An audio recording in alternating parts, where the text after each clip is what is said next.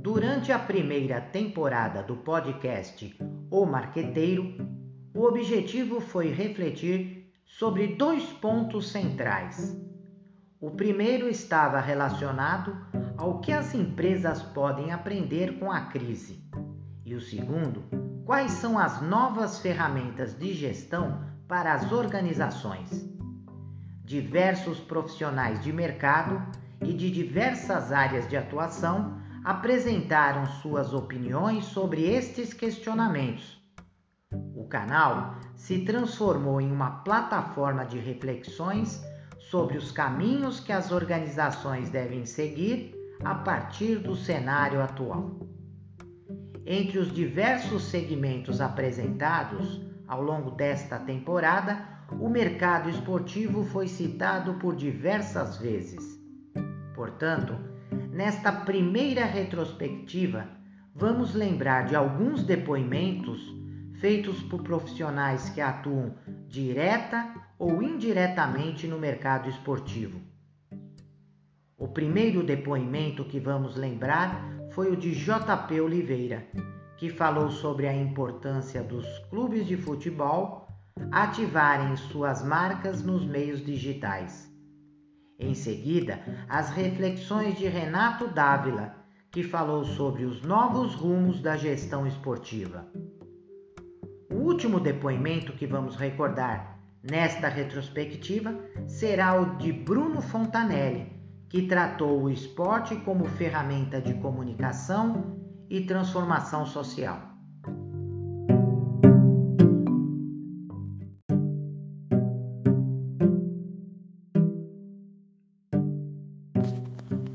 Essa pandemia do coronavírus, o Covid-19, na verdade, ela serve para os clubes se atentarem é, questão, a duas questões principais, ao meu ver. A primeira é a do planejamento, né?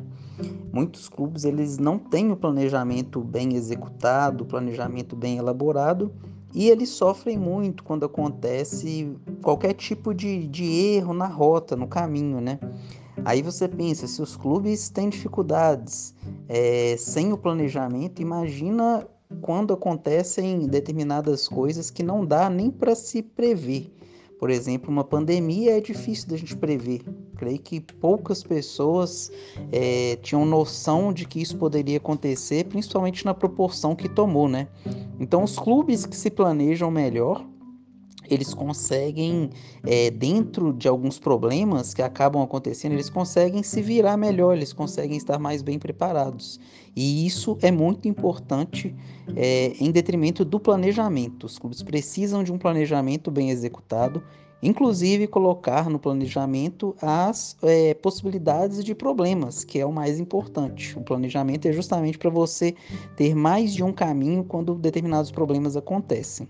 O segundo ponto que eu acho que é muito importante, que os clubes que não davam valor para isso, agora eles precisam ter essa, essa consciência, é a parte digital. Hoje os clubes estão ativando as suas marcas totalmente no ambiente online, e um ambiente online muitas vezes consegue alcançar um público é, ainda maior do que o público físico, do que o público ali que vai apenas ao estádio e é aquele público limitado. Então é um momento de reflexão sobre isso também, sobre o ambiente digital, que é um ambiente totalmente é, livre para o clube criar, para o clube inovar e clube nenhum de futebol hoje pode ficar fora é, dessa estrutura digital que tem aí à disposição de todos. É um custo-benefício mais interessante, por isso é muito importante. Então é isso, os dois pontos principais: planejamento e ambiente digital. São os dois aprendizados aí durante essa pandemia. Um abraço, eu sou o JP Saraiva do Brand Bola.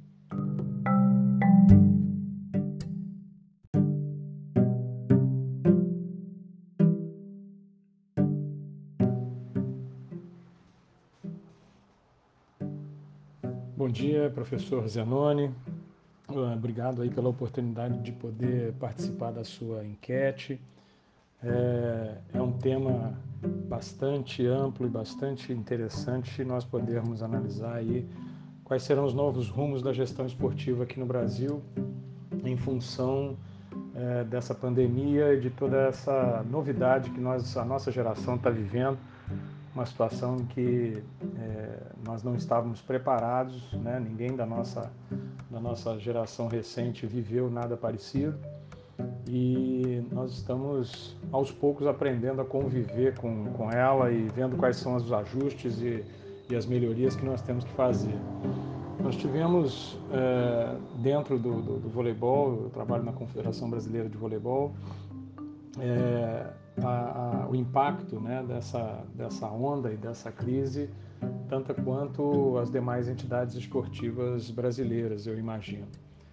E é, no primeiro momento, a nossa, a nossa decisão foi só de observação do que, que estava acontecendo, mesmo as notícias tendo começado lá em janeiro e se agravando em fevereiro e tendo um ápice no mês de março, que nos forçou a, a encerrar as nossas principais competições, voleibol de quadra e voleibol de praia, paralisar também todas as nossas atividades com as seleções brasileiras.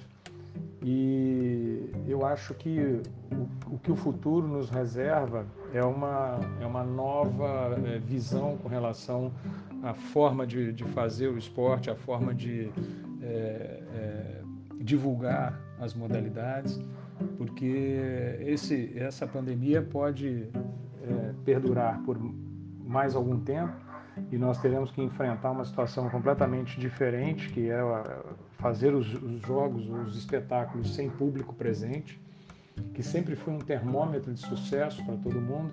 É, o jogo tinha casa cheia, o jogo estava lotado, é, os, espectadores no ginásio ou no, ou no, estádio foram tantos mil pessoas, enfim. É, essa é uma novidade, não só por ser uma, uma fonte de receita, como também é, por ser esse termômetro do sucesso da modalidade. É, algumas coisas que vinham acontecendo, eu acho que a pandemia, como já foi dito por alguns, ela não, ela, ela não prejudicou e sim acelerou, fez com que algumas mudanças ganhassem mais força. Eu estou falando a respeito da, da comunicação digital ser mais forte, a interação entre as pessoas ser é, mais rápida e mais direta através dessa, dessa, dessa linha de comunicação é, e das transmissões dos jogos via, via streaming. Eu acho que é uma mudança que, que veio para ficar e, e nós da, da, da, que temos o gerenciamento né, das competições, dos eventos e consequentemente desse, desse produto esportivo, temos que estar atentos a isso e nos alinharmos é, a essa nova realidade. Por fim, o relacionamento com os patrocinadores, que são os grandes mantenedores, né, os patrocinadores e os investidores é, que utilizam o esporte como ferramenta de comunicação. Essa relação vai ter que ser revista ou apurada para que as empresas continuem a enxergar o esporte como um veículo atraente e atrativo de investimento para suas marcas. É, só o futuro dirá quais outras mudanças poderão acontecer. É, acredito que muitas das entidades já tinham um certo trabalho é, é, de distanciamento por não terem necessidade de estar fisicamente na sede das suas entidades, mas nós lá na, na, na confederação estamos analisando essa possibilidade. Nós temos 62 funcionários trabalhando na sede da confederação e, e existe sim da nossa parte a avaliação se esse distanciamento e, e a, a, a, liberação das pessoas de estarem fisicamente presentes na nossa sede é, vai continuar a ser uma, uma realidade aí no futuro.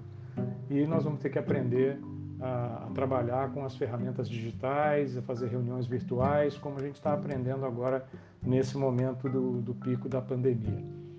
Obrigado, professor. Então, um grande abraço, boa sorte. Eu continuo aqui à disposição para outras intervenções.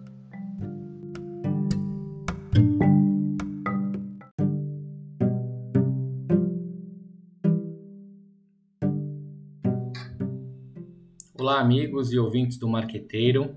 Antes de tudo, gostaria de agradecer ao professor Zenoni pelo convite para participar desse projeto que é tão bacana, com temas atuais e relevantes para o nosso mercado e através de profissionais extremamente qualificados. Por isso é uma honra fazer parte desse projeto. Meu nome é Bruno Fontanelli, eu sou consultor em marketing e marketing esportivo e atualmente empreendo na área de gestão estratégica para o mercado esportivo. Tenho estudado bastante sobre o mercado esportivo e até escrito alguns artigos, sobretudo sobre gestão e as transformações do mercado ao longo dos anos.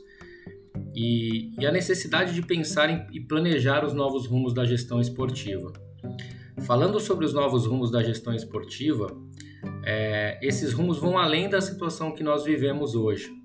Não é a pandemia né, que trouxe novos problemas e desafios. Ela não só trouxe novos problemas e desafios, como ela escancarou os problemas que tínhamos e os movimentos e ações que teremos que antecipar é, na gestão esportiva e no mercado esportivo para ele se desenvolver.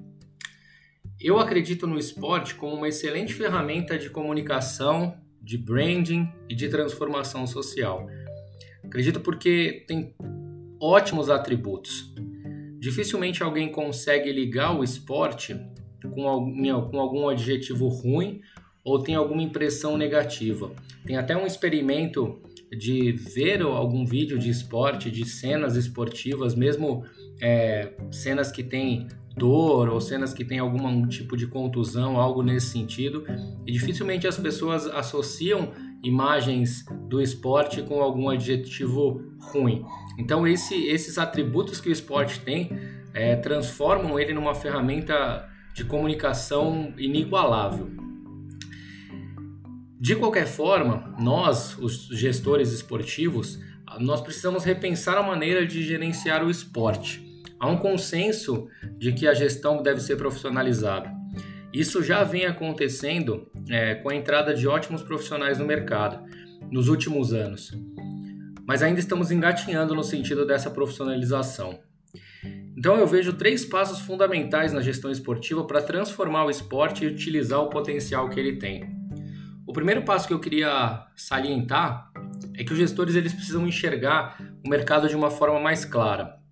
Então, um dos pontos que eu vejo é, bem forte no esporte é que a gente não sabe quem são os nossos clientes. Então, saber quem são os seus clientes parece simples, mas o esporte enxerga os patrocinadores, por exemplo, como apenas como uma troca de favores e não como um cliente a ser conquistado e principalmente mantido.